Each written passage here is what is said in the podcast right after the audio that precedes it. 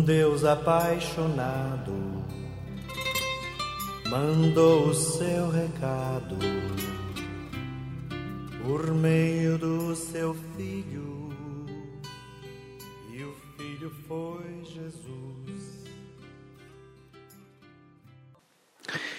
Escute que reflexão interessante uma mãe escreveu. Vou ler para meus ouvintes do podcast. Eu estava correndo e de repente um estranho trombou em mim. Oh, me desculpe, por favor. Foi assim a minha reação. E ele disse: Ah, desculpe-me também, eu simplesmente não te vi. Nós fomos muito educados, um com o outro, aquele estranho e eu. Então nos despedimos e cada um foi para o seu lado. Mas em nossa casa acontecem histórias diferentes. Como nós tratamos aqueles que amamos.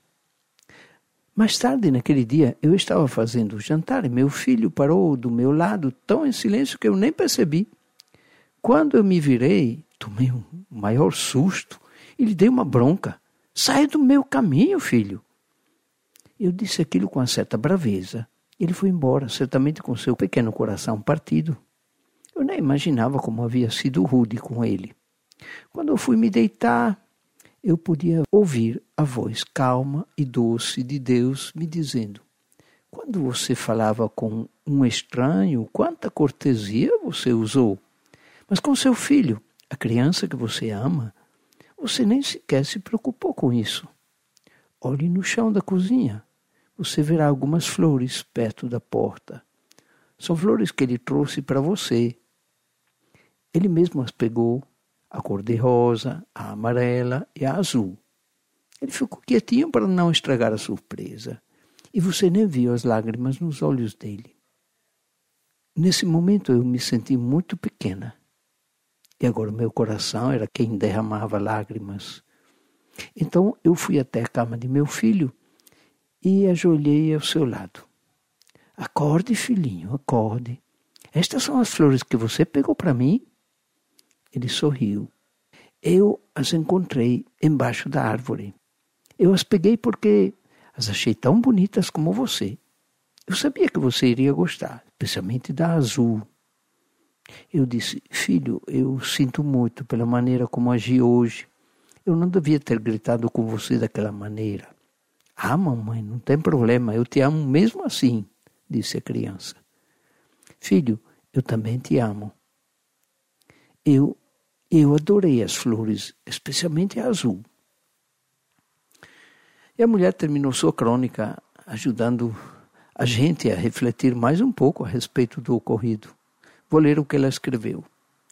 Você já parou para pensar que se morrermos amanhã, a empresa para a qual trabalhamos poderá facilmente nos substituir em uma questão de dias?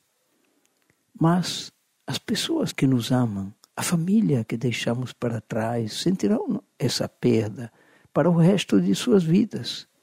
E nós raramente paramos para pensar nisso. Às vezes colocamos nosso esforço em coisas muito menos importantes que nossa família, que as pessoas que nos amam, e não nos damos conta do que realmente estamos perdendo. Perdemos o tempo de sermos carinhosos, de dizer um eu te amo e de dizer um obrigado de dar um sorriso ou de dizer o quanto cada pessoa é importante para nós. Ao invés disso, muitas vezes agimos com rudeza e não percebemos o quanto isso machuca os nossos queridos. A família é o nosso bem maior. Ao longo do caminho existe um pão e um sentido a vida de quem vai.